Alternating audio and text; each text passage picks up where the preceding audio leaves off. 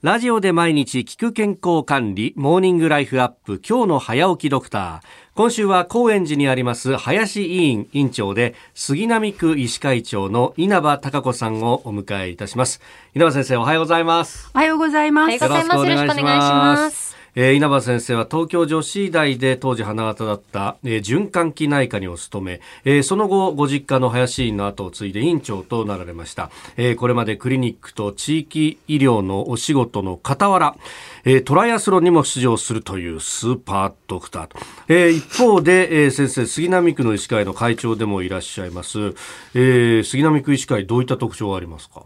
杉並区は、うん、あの東京都のあのほぼ真ん中ですよね。それで、えー、あの武蔵野台地のあの自然の多いところとあとまあ町場あの山手線の中とのちょうどまあ境目にありますので、うん、あの地域の方がやはりあの住宅街に住んでる方とかもいるし、うん、あとあのなんていうんですかね商店もあるしっていうことで比較的あの住んでいる人と、あと通勤する人と両方いるのですごくやっぱり人口も多いですし、あのとてもこう緑の豊かだしいい街だと思ってます。さあその中で、まあ、今直近の、ね、課題というとやっぱりコロナ対策その診療体制というところになると思いますけれどもこの辺りいかがですか？えーとまあ、医療機関杉並区医師会は、まあ、医療機関数が40いくつあの個人ですね。あと病院が19あのあります総合病院とかの、まあ、中規模の病院とかも含めて。で杉並区の医師会の会員が今670名ぐらいいらっしゃるんですけど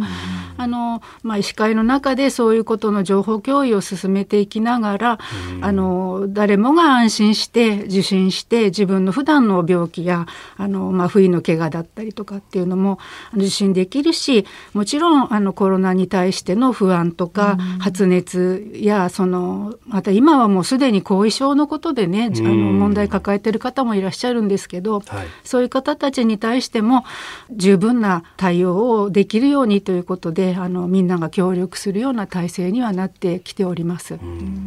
あの先生にとってそのコロナとこう向き合うことによって医療の心持ちや取り組みって何かこう変わったことっていうのはあったりしますか？あのまあ医師が個人で私はもう内科小児科で見てるんですけれども自分一人でできることっていうのが本当にささやかなことしかないんだなっていうのをものすごく痛感しましたね。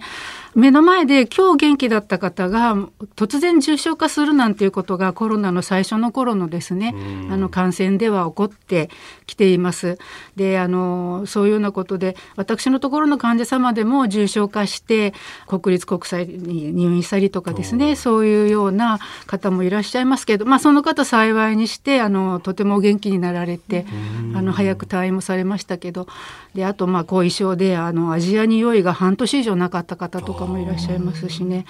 まあ、そういうようなことを見ていてもやっぱり自分に知識が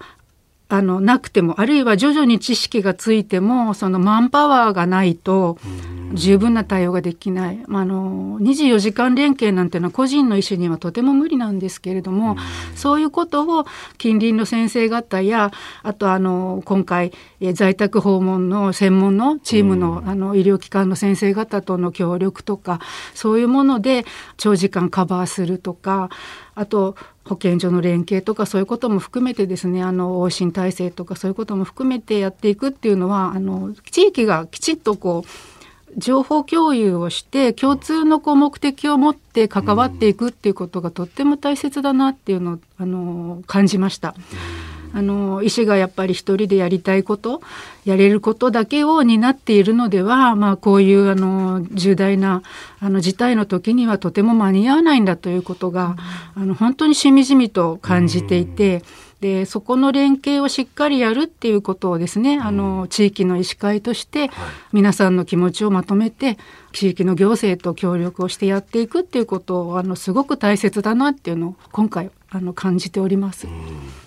えー、そのあたりの、まあ、ある意味こう地域ワンチームでというあたりについて明日以降また伺っていければと思います、えー、林委員長稲葉孝子さんにお話を伺っております。先生明日もよろしくお願いします。よろしくお願いいたします。